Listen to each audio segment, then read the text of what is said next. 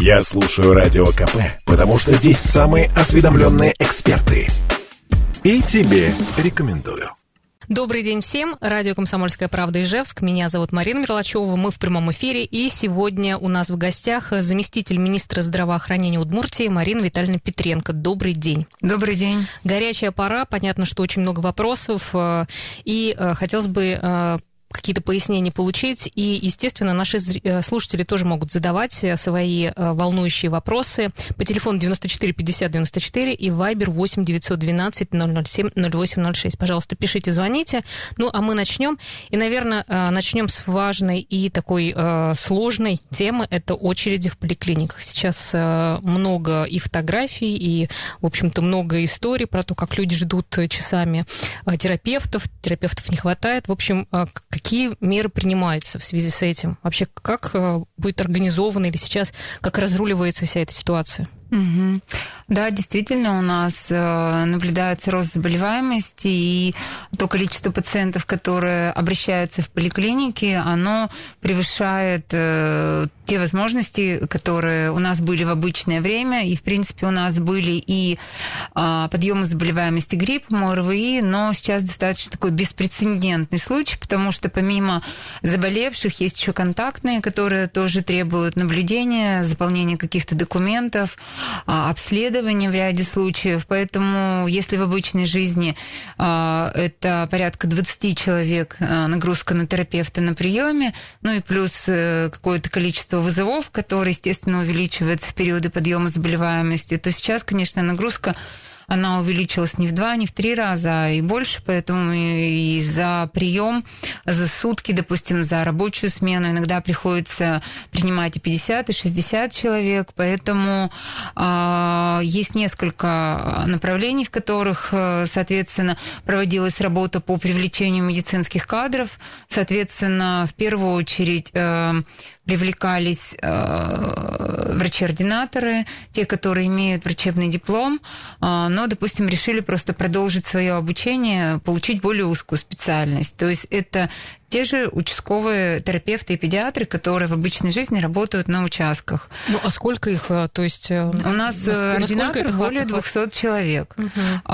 Естественно, что кто-то пошел в первичное звено, кто-то пошел работать в стационары, в ковидные центры.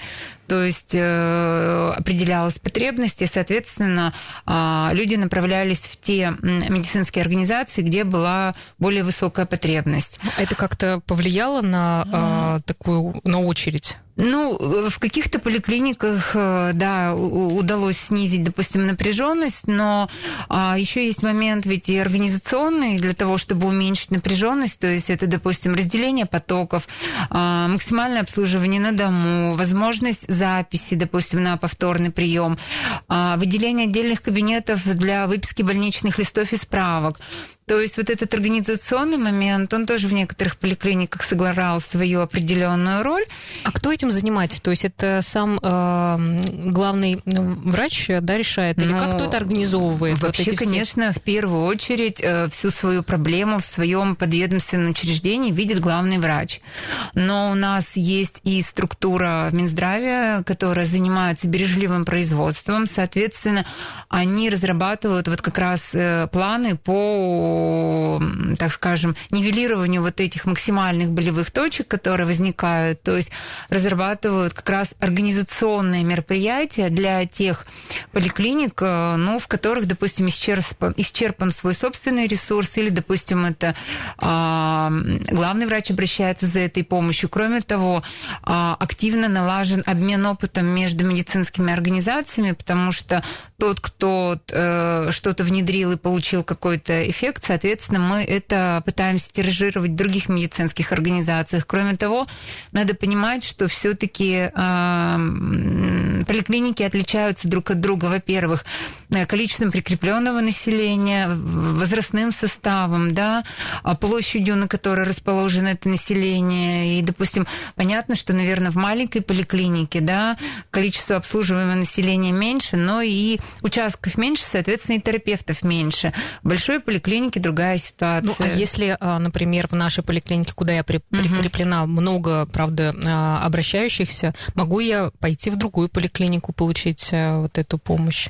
Ну, ну как это вообще? Это вообще возможно? Или это еще сложнее, еще нагрузка больше, что там надо Понимаете, документы? Законодательно, конечно, мы имеем право получить медицинскую помощь, э, если речь тем более uh-huh. идет об экстренной или неотложной медицинской помощи, абсолютно в любой медицинской организации. Но часть каких-то сервисов у нас все-таки прикреплено по а, месту вашего прикрепления. А, это а, вам дается право выбрать ту поликлинику, в которой вы готовы обслуживаться. Но если в, в настоящее время человек заболевает а, и не может обратиться в поликлинику самостоятельно, там, где он приписан, естественно, он вызывает врача на дом по месту его нахождения. И всю необходимую медицинскую помощь ему на дому окажут по месту его нахождения. А сейчас вообще какая схема? То есть нужно идти в поликлинику или все-таки на дом приходят врачи? А... То есть я уже понимаю, что такое количество пациентов, что, видимо, уже никто э, на дом делает, не делает вызовы. Нет,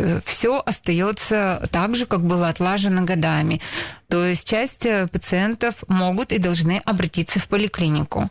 Ограничивающим фактором является лишь тот момент, если пациент просто не может обратиться по состоянию здоровья. Ну, допустим, там э, очень высокая температура, там 38-39, не снижается. А есть, допустим, ну, не знаю, там э, выраженная слабость, низкое давление, да, здесь может быть оказана медицинская помощь бригады скорой медицинской помощи. А, может быть, вы вызов врача на дом и обращение в поликлинику. Но я еще раз говорю, что а, а, пациент не может обратиться в поликлинику, если он имеет а, положительный анализ исследования ПЦР-теста на коронавирусную инфекцию и он не может обратиться в поликлинику, если он является контактным лицом. То есть в его окружении есть пациент с доказанной коронавирусной инфекцией. То есть этот пациент, даже если он себя чувствует неплохо, у него невысокая температура тела, но он а, положительный или он контактный, он должен вызвать врача на дом. Ну, а вот смотрите, например, в очередях же приходят люди, они многие не делают этих тестов, то есть они даже не знают, положительно они, контактные они, то есть они все сидят и все, в общем-то, друг Поэтому а, пере... идет разделение потоков, то uh-huh. есть те пациенты, которые первично обращаются в поликлинику с признаками респираторной инфекции, во-первых, э, в поликлиниках э, соблюдается масочный режим, социальная дистанция, ну, по крайней мере, а, в той мере, как мы, люди сами это могут э, организовать, и в поликлиниках стараются выделить большие холлы все-таки там, где а, идет первичный прием пациентов с респираторной инфекцией. При первичном осмотре у них забираются мазки, и если этот мазок приходит положительный, то, соответственно, этот пациент на повторный осмотр в поликлинику уже не будет допущен. А если, например, а, человек заболел, вызвал врача, но уже к примеру, 4 дня этого врача нет. Ну, не, нет, не приходит. И что тогда в этом случае? А, но у нас ситуация такая, что действительно а, обслуживание пациентов должно происходить в день вызова, а, угу. в день вызова, который поступил в регистратуру.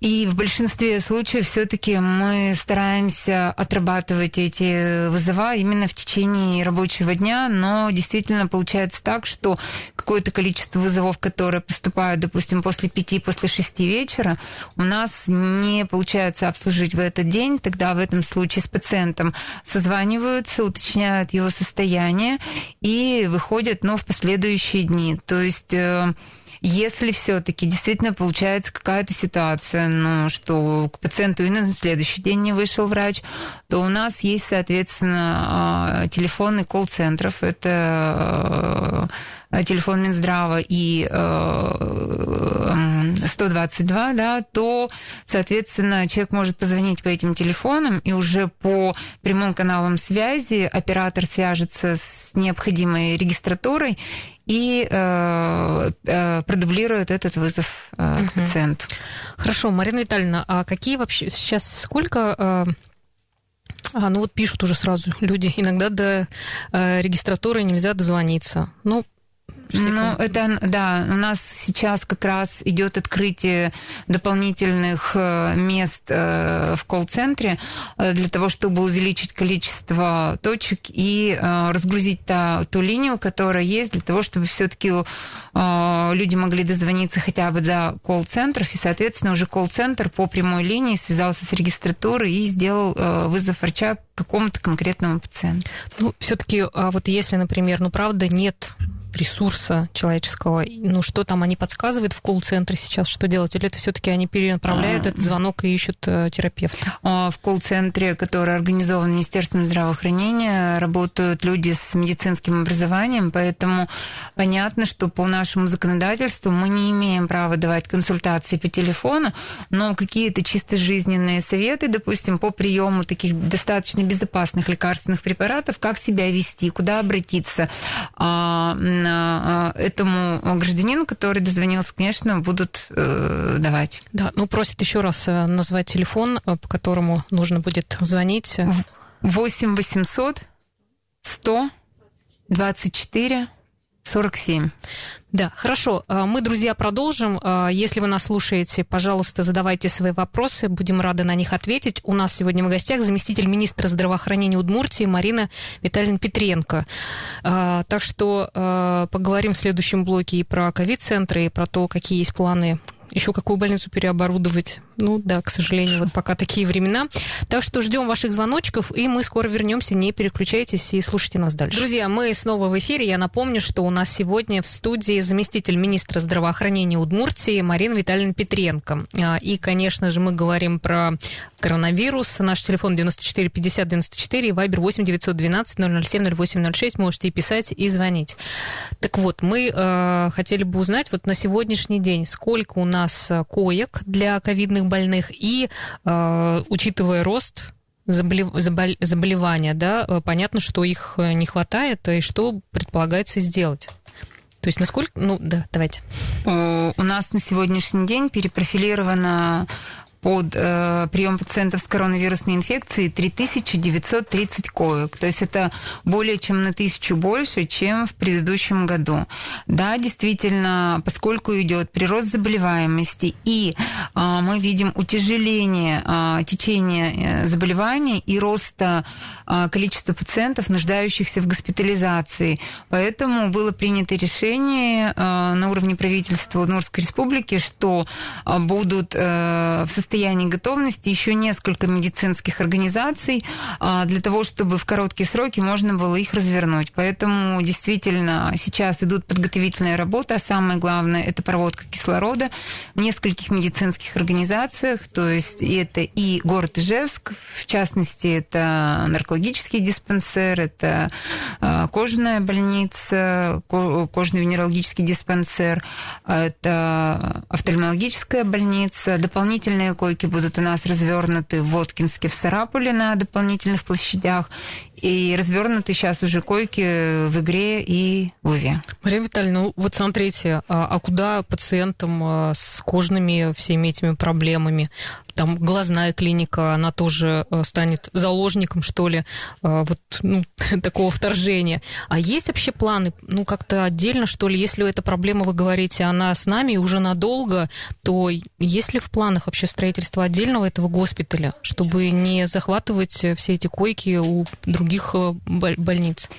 К сожалению, э, понимаете, ситуация э, или скорость, допустим, строения целого больничного комплекса, она все-таки намного длительная, чем, допустим, возможность перепрофилирования уже имеющихся помещений. Поэтому, но на сегодняшний день пока принято решение именно о подготовке этих медицинских организаций к той ситуации, которая, возможно, так скажем, ну, будет более неблагоприятной. То есть эти медицинские организации э, будут обеспечены кислородом. Если, допустим, в процессе мы понимаем, что нам не надо будет эти койки, то они просто будут находиться в состоянии готовности, так скажем, принимая своих пациентов, но в случае необходимости за короткое время они могут быть использованы для пациентов с коронавирусной инфекцией. Просто провести кислород это все-таки не а, 5 минут. На это требуется время, поэтому было принято решение все-таки эти подготовительные мероприятия провести заранее. Да, ну а вот смотрите, а кто обслуживать будет все равно? А специфика же у тех, кто работает с ЭВЛ, но это разные чем, например, тот, кто работает в кожном диспансере. Ну, все понятно. А, поэтому а, есть э, нормативный документ, 98-й приказ а, Министерства здравоохранения Российской Федерации, где как раз прописана работа перепрофилированных медицинских учреждений, которая подразумевает обязательное обучение всех врачей, всех специальностей на специальном цикле по лечению и диагностике коронавирусной инфекции. И кроме того, узкие специалисты, которые которые ну, не являются профильными, они будут работать в этих э, стационарах перепрофилированных под руководством э, врачей-специалистов э, тех клиник, которые уже находятся в ковиде более э, полутора лет. Кроме того, каждая такая медицинская организация у нас прикреплена э, к тому или иному ковидному центру, и, соответственно, этот ковидный центр осуществляет, э, ну, в настоящий момент это какую-то методическую помощь, обучение этих сотрудников. Сотрудники э, этих медорганизаций приходят в ковидные центры, соответственно, а, проходят как бы обучение на рабочем месте, и э, за каждой вновь открытой медицинской организацией будет закреплен ковидный центр, э, который будет контролировать и курировать работу э, этих медицинских организаций. Угу. А, вот э, аппарат ЭКМО это что-то другое, да, нежели ИВЛ. Это да. сложнее еще, да? Да, это более высокий пилотаж, я бы сказала. То есть э, искусственная вентиляция легких, она э, подает кислород в легкие. Ну так, э, но когда у человека идет поражение 100% легочной ткани, то, соответственно, какое бы количество кислорода аппарат ИВЛ не подавал в легкие, процесс оксигенации крови, он нарушается. Поэтому аппарат ЭКМО а, позволяет насыщать кровь кислородом а, без участия легких. Ну, этот аппарат, э, он где-то все-таки, э, где он будет э, размещен? То есть это а. насколько вот ИВЛ как-то есть представление, а это ну, тоже... это аппарат даже... Ну, в смысле, где... Такой он, же так... по размерам, нисколько не больше, он мобильный, то есть его можно переносить из одного медицинского учреждения в другое, а, но у нас эти два аппарата сейчас, два аппарата, два аппарата. А, соответственно, теоретически мы предполагали, что все-таки в основном ЭКМО будет заниматься шестая городская больница и республиканская клиническая инфекционные больницы, те больницы, у которых есть уже опыт лечения этих пациентов, но могут возникать ситуации, когда, к сожалению, мы не сможем пациента а, без а, каких-то утяжеляющих моментов в процессе транспортировки перевести в эти медицинские учреждения, поэтому а, аппарат может быть передан в любой ковидный центр, и, соответственно, специалисты ковидных центров, которые уже владеют этой манипуляцией, э, они, естественно, будут курировать, но, тем не менее, э, у нас э, в городе Ижевске практически все специалисты так или иначе проходят эту специализацию по ЭКМО, чтобы в любой момент, в любой медицинской организации города Ижевска эта процедура при наличии пациента и свободном аппарате могла, была, могла бы быть проведена. Ну, если два аппарата, наверное, много, много ли пациентов, которые нуждаются? Один аппарат на одного пациента, и, соответственно... Всего два? Всего два. Но для такой небольшой республики два аппарата – это, в принципе, достаточно неплохо, потому что у нас есть регионы больше, чем мы с вами, там всего, допустим, один аппарат. А сколько у нас ИВЛ? Есть, а, в смысле, это какая Да, у нас 319 или? аппаратов ИВЛ, но процесс закупки аппаратов ИВЛ, он продолжается. Угу. Ну вот как раз еще есть комментарий у нас от Ольги. А, понятно, что все силы брошены сейчас на ковид, а как попасть в, к другому врачу узкой специализации? А, идет отказ, что делать?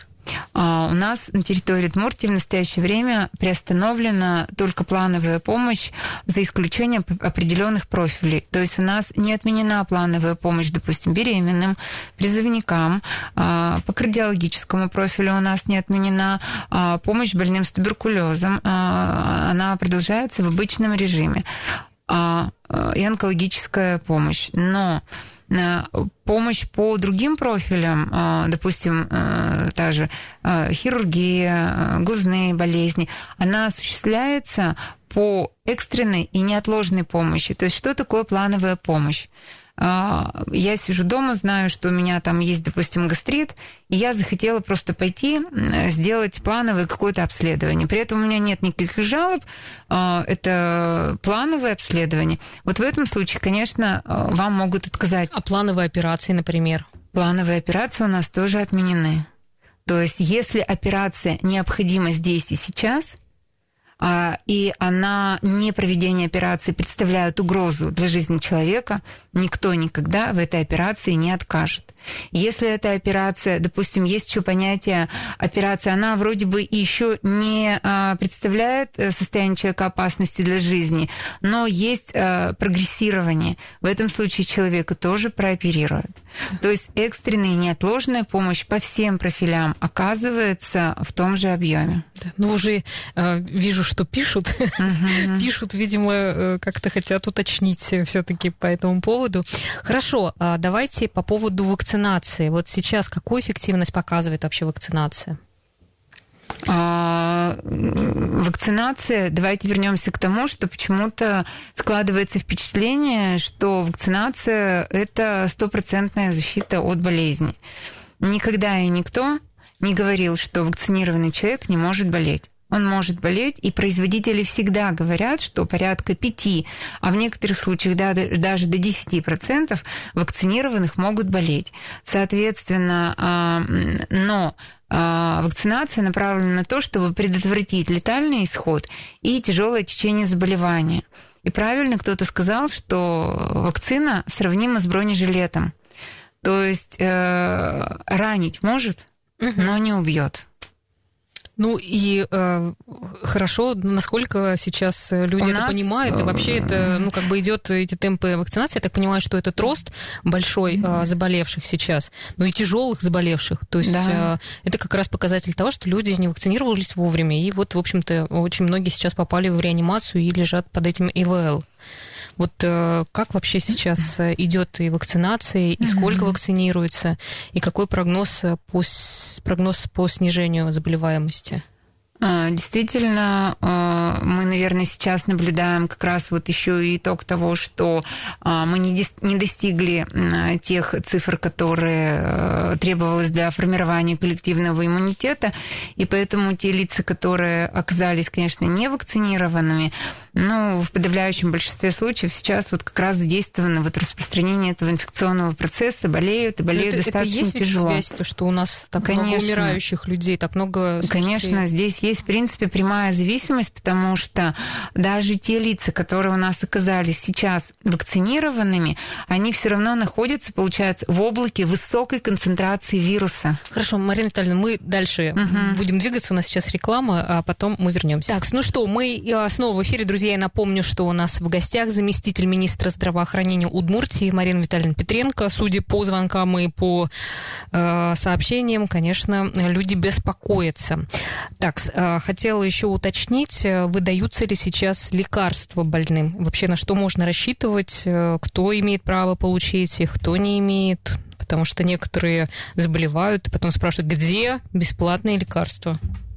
А, у нас действительно э, на территории Удмуртии потрачено уже более 200 миллионов рублей – на приобретение лекарственных препаратов для пациентов э, с коронавирусной инфекцией, причем большая часть этих препаратов куплена на деньги регионального бюджета. И выделение средств в настоящее время продолжается, поэтому пациенты, имеющие клиническую, клинически выраженную картину коронавирусной инфекции, а, из поликлиники обеспечиваются противовирусными лекарственными препаратами и жаропонижающими. Угу. А, такой еще вопрос э, спрашивают, э, все-таки после болезни, э, через какое время можно прививаться? Однозначно. Вот тоже непонятно, уже три месяца говорят, кто-то шесть месяцев. Пока шесть месяцев. Да. Ну, еще один вопрос. Прививки Лайт, спутник Лайт и спутник оградят ли от новых штаммов Альфа? Хотелось бы узнать. Ну вот как вы инфекционист, в еще расскажите, что... время, что при... да, все прививки, которые зарегистрированы на территории Российской Федерации, они, э, так скажем, защищают нас от всех штаммов коронавируса, которые циркулируют э, в настоящее время э, на территории ну, Российской Федерации и в мировом сообществе. Но как любой вирус, вирус коронавирус, он достаточно может быть изменчив и он меняется от той концентрации, которая, ну, так скажем, находится. То есть чем больше людей болеет, соответственно, тем вероятность появления новых мутаций этого вируса выше. Поэтому, естественно, что вакцинация, она как раз направлена еще и на то, чтобы уменьшить риски появления новых штаммов этого вируса. А ревакцинация сейчас э, как вообще проходит? Доступна ли эта вакцина? Потому что я слышу, что есть какие-то сложности с тем, чтобы ревакцинироваться. У нас э, порядка 200 доз вакцины на терри... 200 тысяч доз вакцины на территории Удмуртской республики и поставки по вакцине коронави... от коронавирусной инфекции а, в регионы не прекращаются. Поэтому как вакцинация, так и ревакцинация доступна во всех поликлиниках, и граждане, у которых подошел срок ревакцинации, а это 6 месяцев по истечению а, первичной вакцинации, могут обратиться и про ревакцинироваться. И я бы их настроила как раз про ревакцинироваться. Почему? Потому что а, в рекомендациях написано, что в благоприятных условиях ревакцинации могут проводиться один раз в год. Но у нас сейчас неблагоприятная ситуация, у нас эпидемиологический подъем заболеваемости, поэтому поэтому ревакцинация должна осуществляться один раз в 6 месяцев. И как раз я еще раз говорю, поскольку концентрация вируса достаточно высока, то есть в окружении находится, ну, могут находиться лица а больные коронавирусной инфекцией, большое количество контактов, то лицо, которое вакцинировано, через 6 месяцев уже а, его иммунитет может быть э, снижен, и, соответственно, ему требуется ревакцинация. Поэтому у тех, у кого сроки приближаются к 6 месяцам, а, после первичной вакцинации должны себе запланировать и пойти на ревакцинацию. Я вот всегда ставила вакцину от гриппа. Сейчас все не актуально уже, все от коронавируса, все только или вообще имеет смысл, или уже просто захватил коронавирус э, все свои права, и Нет. можно или еще и от гриппа ставить? Конечно, не можно, а нужно. Вакцинация от гриппа в Удмуртии начата. В первую очередь вакцина а, направлена на детское население, потому что дети не вакцинируются от коронавирусной инфекции, поэтому было принято решение все-таки сначала максимально охватить детское население, далее будет вакцинироваться и частично уже вакцинируется группа риска от гриппа. То есть, э, да, мы в прошлом году прожили по гриппу достаточно благополучно, благополучно, и у нас практически его не было. Но сейчас по мониторингу лаборатории управления Роспотребнадзора на территории субъектов Российской Федерации циркулирует вирус гриппа, поэтому мы не можем однозначно сказать, что в этом году тоже не будет э, гриппа, поэтому однозначно вакцинация от гриппа остается тоже у нас в приоритете. Так, еще один вопрос. Э, э, в новостях ходит информация о вакцинации подростков. Есть ли какие-то данные по Удмуртии, когда начнется? Да, действительно, речь идет о начале вакцинации у подростков, но информации пока о э, регистрации этой вакцине и э, поставках их на территорию Удмуртской Федерации, э, Удмуртской Республики пока нет. Да, ну и еще какие категории населения будут подлежать обязательной вакцинации? А, Сейчас все как бы забеспокоились по этому поводу, те, кто ярый противник. В обязательной вакцинации у нас э, регламентировано письмо управлением а, главным государственным санитарным врачом управления э, Роспотребнадзора Удмуртской Республики. В первую очередь, конечно, это у нас а, медицинские работники, это у нас э, образование, это у нас сфера услуг, Сюда входит огромное количество, это начиная от парикмахерских, заканчивая крупными торговыми центрами, а, это госслужащие, и э, это сотрудники крупных промышленных предприятий. Да, а достаточное вот количество антител, вернее, какое количество антител достаточно для того, чтобы получить медотвод? Никакое. Такой цифры нет. То есть настоящее а время... если вот, например, там у меня знакомая, она сделала себе анализ, у нее, ну, там, 300 единиц, грубо говоря, этих антител. Вот имеет смысл ставить тогда вакцину, если она, в общем-то, еще защищена этими антителами? Это же, наверное, будет нагрузка э, на организм и на иммунитет, если еще и поставить вакцину. Я как такой сейчас, типа, Но... специалист, знаете, медицинский. Знаете, антитела это вот не просто вот, э, ну, вот раз нашел цифру, и эта цифра нас защищает. То есть есть вирус нейтрализующие антитела, есть не вирус нейтрализующие, есть антитела, которые, а, допустим, эффективные, ну, там, с высокой степенью овидности нет. Ну, то есть а, мы не будем вдаваться в медицинские термины. Вот из этих 500 а, антител, э, титра антител, которые нашли у кого-то, мы не можем сказать, сказать, какое количество антител а, максимально эффективно и смогут ли они нас защитить при контакте с коронавирусом. Поэтому в настоящее время вот этой золотой цифры количества антител у нас с вами нет. Если а, будут... Сейчас э, же проходит много научных исследований, а, соответственно, все это анализируется. Если рано или поздно нам скажут, что вот да, действительно, вот этот анализ и вот такое количество антител дают стопроцентную гарантию, естественно, это будет озвучено. В настоящее время есть только временные рамки, которые э, не позволяют нам вакцинироваться. Это 6 месяцев с момента перенесенного заболевания и 6 месяцев после вакцинации. Угу. Хорошо, друзья, ну у нас остается не так много времени, но в принципе вы можете еще и э, дозвониться 94 50 94. Так, ну у нас еще вот э, все-таки есть вопрос э, э, какую-то просят понятную схему, что делать человеку, который сейчас, ну, почувствовал недомогание, но не настолько серьезное, чтобы вызвать врача на дом и уж тем более скорую помощь, но опасается идти на работу. И что, что им делать? А у нас есть телефонный звонок. Давайте мы все-таки ответим на вопрос от нашего слушателя, да, и потом вот как-то расскажете, что сейчас куда сидеть на самоизоляции, идти угу. в поликлинику, сидеть там, бояться. Добрый день. Добрый день. Да, Добрый слушаем день. вас. Так, вы знаете, я вот вакцинировалась Pfizer.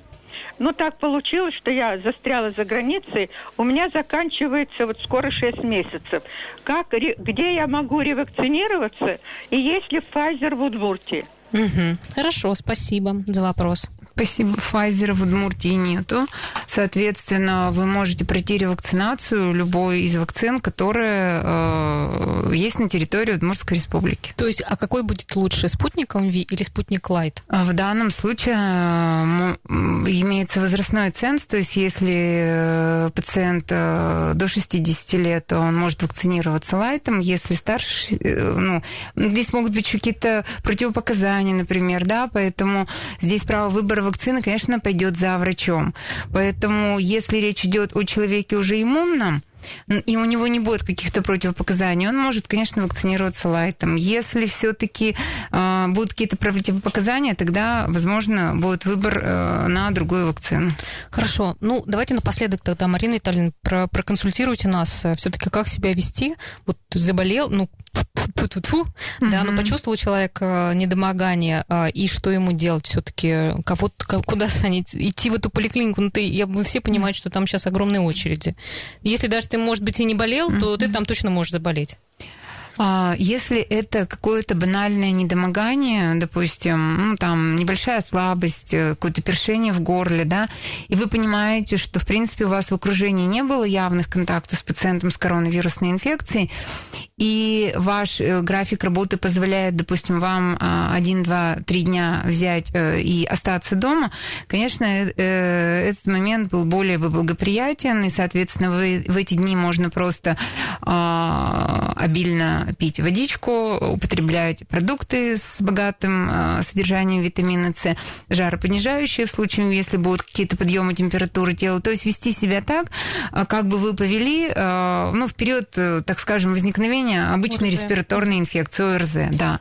Если вы все-таки ну... работаете, и работодателю нужен какой-то документ, почему вы не пришли на работу, и у вас в окружении был пациент с коронавирусной инфекцией, и вы конкретно знаете, что вы в контакте были, конечно, желательно вызвать врача на дом. Хорошо, спасибо большое за э, то, что пришли к нам, да, в такие непростые, да, загруженное время. Спасибо большое, до свидания всем.